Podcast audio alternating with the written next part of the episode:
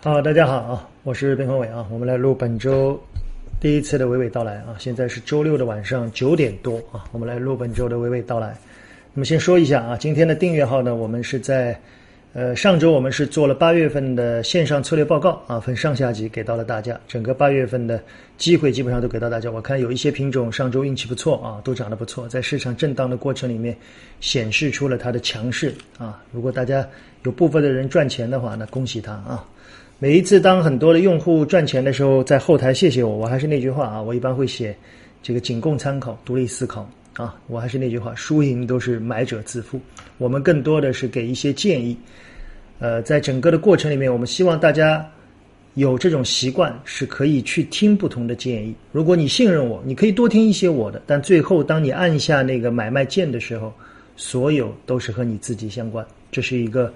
投资者必须要承担的。那么今天呢，我们这个订阅号上的内容呢，除了在上周的策略以外，我们会说两条产业链，简单的说一下啊。我觉得是接下来机会比较明显的，我们进一步在在上次谈到的机会里面再深入一些啊。我觉得市场啊应该还是不错的啊。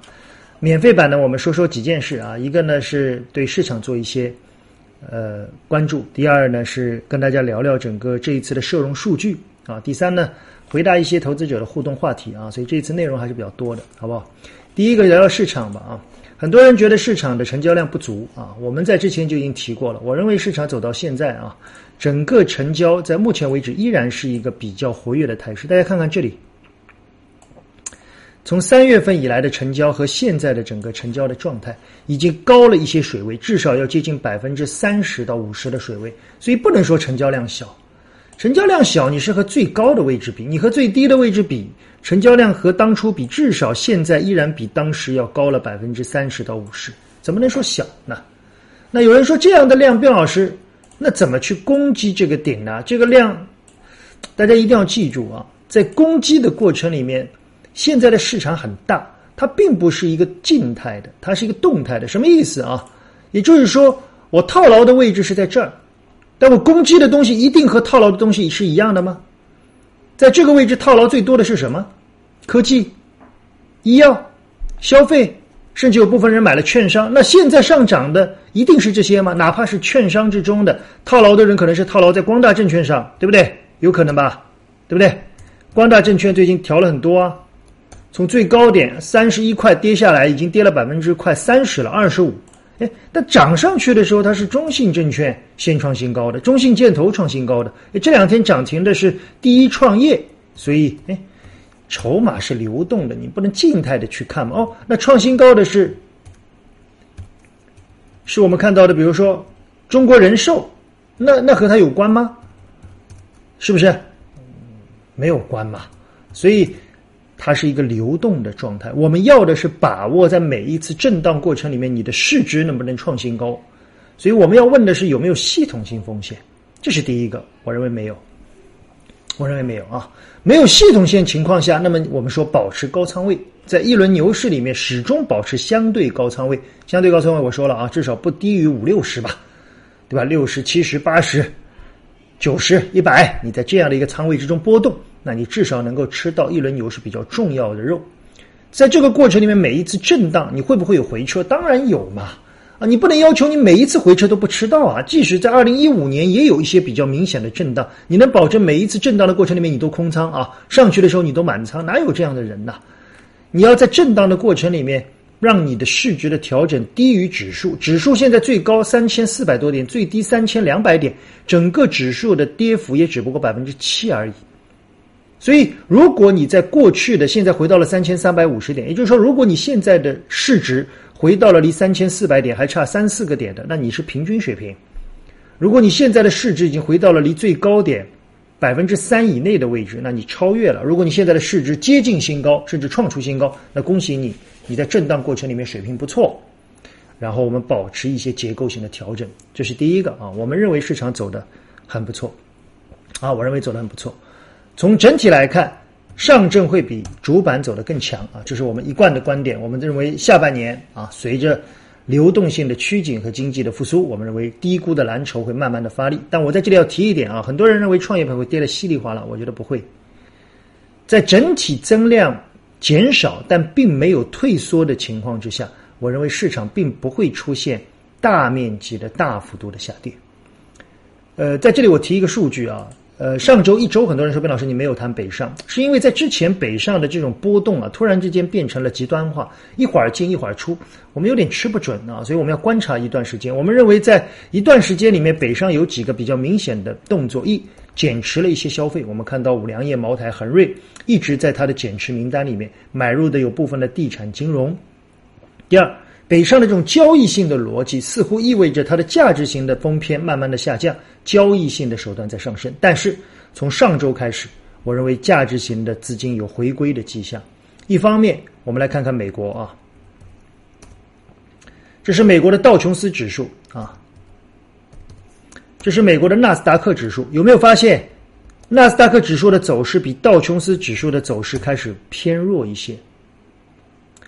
而整个美国在目前来看，我们看看啊，上周美国的银行股、美国的一些航空类的品种都走势开始明显的走强，所以我们认为美国也开始进入到对经济复苏的预期更强，流动性可能不会在边际大幅度的放松的格局，包括英国的经济数据也在回升，所以我认为全球都会进入一个高低估值收敛的过程。高低估值收敛有几种啊？一高估值的回落，低估值的上涨；二高估值低估值的。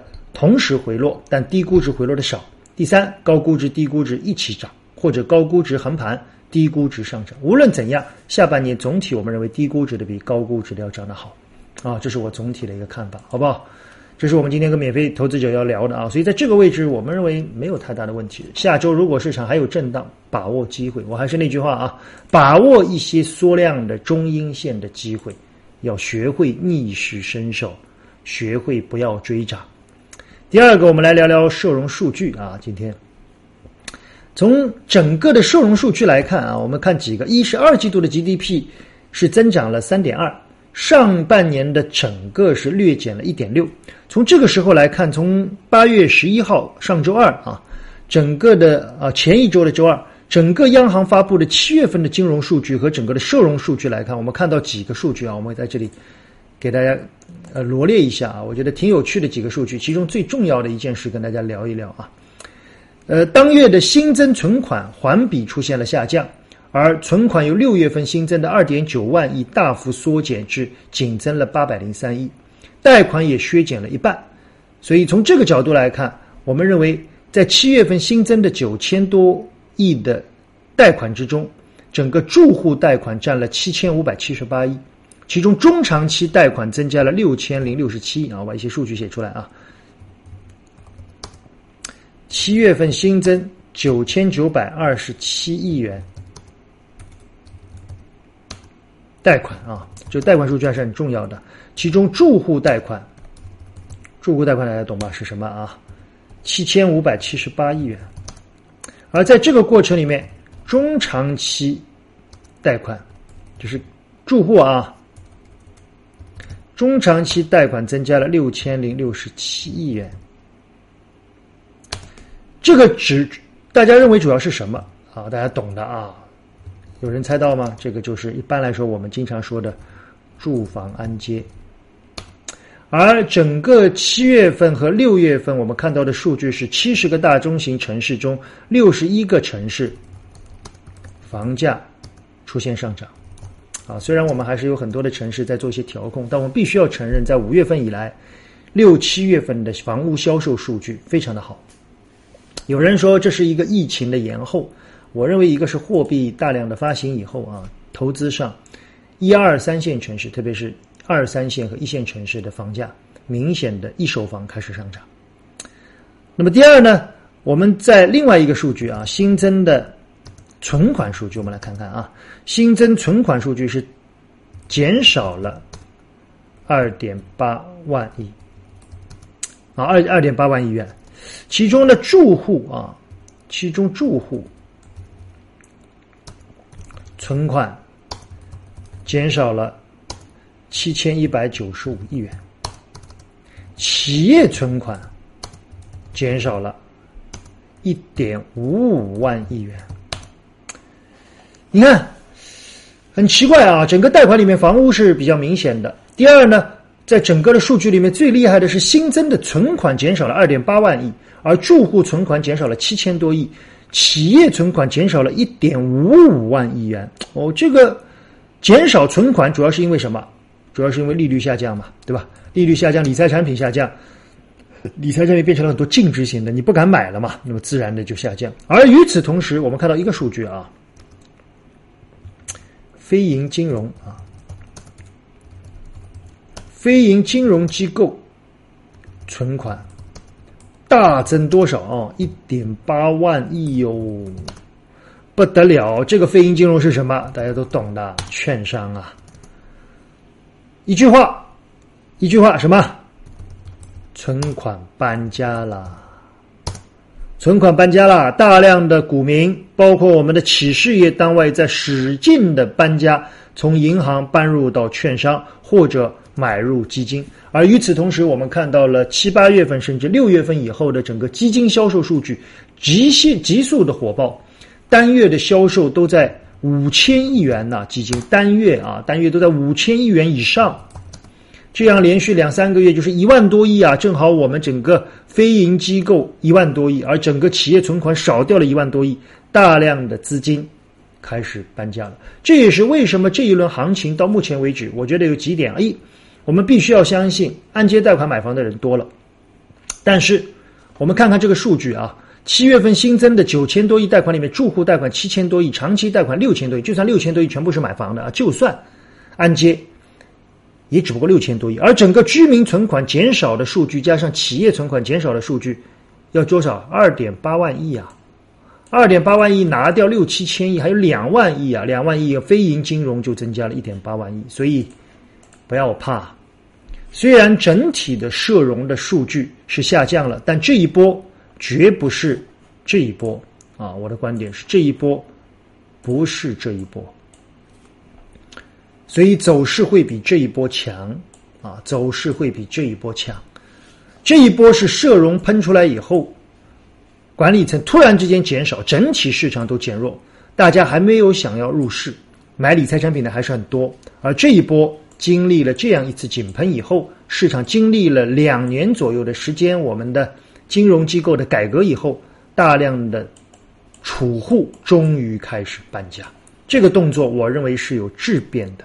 我认为中国储户搬家的时代终于到了，终于到了啊！这个是非常重要的啊。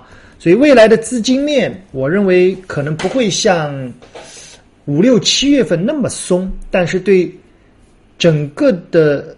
流动性，股市的流动性来看，没有太大的问题啊。我认为至少是一个平衡的状态，或者弱平衡的状态，还没有到减量的格局里面。所以这一次，我认为银行大量的融资的数据啊，我觉得总体来看应该还是比较厉害的。当然，我们的股票的融资的数据也在大幅度的增加，啊，也在大幅度的增加。所以从这个角度来看呢，我认为整体市场大家应该还是在中长期来看没有太问题。那么从数据来看呢，我们也问了一些基金的销售，基金的销售进入八月份以后呢，销售数据确实不如七月份那么火爆，但是头部基金销售依然很火爆，依然很火爆啊，依然很火爆，两三百亿的销售，呃，中签率摇号百分之五六十，就是基本上还是在一百亿左右的销售额，还是有啊，单个基金，所以我觉得大问题应该是没有的。啊，应该是没有的。好，我们再来看看其他的一些啊。第三个，我们跟大家互动一下保险啊。最近聊保险，因为上周我们跟大家聊过整个线上的策略会里面，我我我提了一句保险最靠谱啊。很多人关注保险，但保险他们发现，贝老师为什么这一波一直是人寿走的最强啊？那我我把我个人的观点啊，今天我们在免费版里面送给大家保险的看法。下半年保险最靠谱的几个原因，一是利率回升，二是权益市场走强啊。那么利率回升呢，等整导致整个保险中长期的收益稳定上升。二呢，权益市场回升呢，导致它中报、三季报有可能同比业绩会比较好。因为去年二三季度整个市场很一般呢，对不对？去年大家看看一九年的二三季度的走势啊，这是二季度啊，这是三季度啊，这是今年二季度啊。对，三季度我们还不知道啊，如果三季度创新高呢，所以今年二三季度保险应该会更好。那么在这个过程里面呢，人寿为什么走势最强啊？这一波几个原因，一是因为人寿今年或者说它的权益，我们之前说了啊，它的权益占比里面股票的占比，我认为比较大，所以它可能大家预测它今年中报或者三季报，它可能在股市大涨以后，它的业绩会大幅度的上升。第二个，这一次中国人寿涨是因为纯业绩和保险的性质吗？不是。大家忘了，中国人寿背了一个很大的消息，什么消息啊？蚂蚁金服，对不对？全世界最大的一个蚂蚁金服上市，而中国人寿是最重要的一个股权投资方，所以它其实是带了一个很大的题材。就像我们上周五炒这个商汤国际，我们看到商汤国际的相关的一些企业啊，我们不点名啊，比较有名的一些。一些商汤国际是做什么？做人脸识别的一些相关的语音类的一些企业啊，上周也涨了六七个点当天，对不对？啊，注意了啊！所以中国人寿这一波是因为权益市场的预期比较好，同时带动中国人寿有这个呃蚂蚁金服上市的概念。那么整个保险股就那几家，所以点评起来很简单，我简单的点评啊，仅供参考。中国人寿这一次的弹性，因为它多题材集合。估值，中国人寿目前不便宜啊，不便宜，在保险股里面，我认为是偏贵的。一，它和 H 股的差价很大，大家可以看到啊，H 股就十九块，应该涨幅很小。我们这边不动，当两边一起都不动的时候，你就要知道，一般来说差距那么大，一定是我们这边比较贵的。但是它题材比较好，那么主力资金啊关注了。第二，从弹性来看，保险一直是新华保险弹性比较好。啊，除了中国人寿之外，一般就你看新华已经创新高了，其实它比中国人寿走势更强。新华也有 H 股，估值呢比中国人寿略好一点啊，估值呢略好一点，三十三块现在是。我们这边呢六十多块哦，也是比较贵的啊。但是弹性记住了我说的啊，这一波新华一直是弹性比较好，当然经营上新华也有一些亮点，我们这里不多谈啊。呃，这一次中国人寿是多题材叠加，那么这一波为什么有人说 平安就很弱？确实，这一波平安比较弱，几个原因：一是因为平安有一家公司叫汇丰控股，平安去年在汇丰控股上啊，今年二季度在汇丰控股上，大家很担心它的股权收益。平安作为汇丰控股非常大的股东啊，在汇丰控股股价跌了接近一半的情况下，无论怎么样，它的股权收益都是，虽然它。不计提啊，你可以不计提，你也可以不减值，但是大家都明白，所以平安在这一块上有影响。当然，平安也有些亮点啊，比如说陆金所如果能够上市，那么对平安来说，它可能会大赚一笔啊。但这个现在还没有公告嘛，对不对？所以这一次的整个的股权结构里面啊，我们认为比较进攻型的应该是人寿和新华，但是呢，平安和太保呢是跟随型的啊，大概是。那么其他的还有一些股权类的，我们就不多提了，好不好？我们做一个互动啊，仅供参考。但是进攻型的两个估值比较高，啊，呃，平安的估值相对更低一些，啊，仅供参考，好不好？今天的我们的这个免费版呢，就聊到这儿啊。我觉得整体给大家一句话啊，保持信心和耐心，有震荡缩量要敢于伸手往低估值去切。好，进入到今天订阅好的内容。